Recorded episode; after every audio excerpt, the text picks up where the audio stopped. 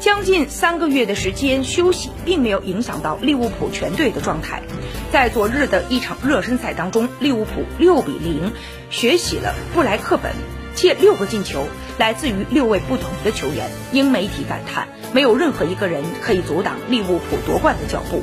英超重启之后，利物浦的首场比赛是在六月二十一号，他们将与埃弗顿踢莫西塞德德比。前二十九轮联赛，利物浦赢下了其中的二十七场，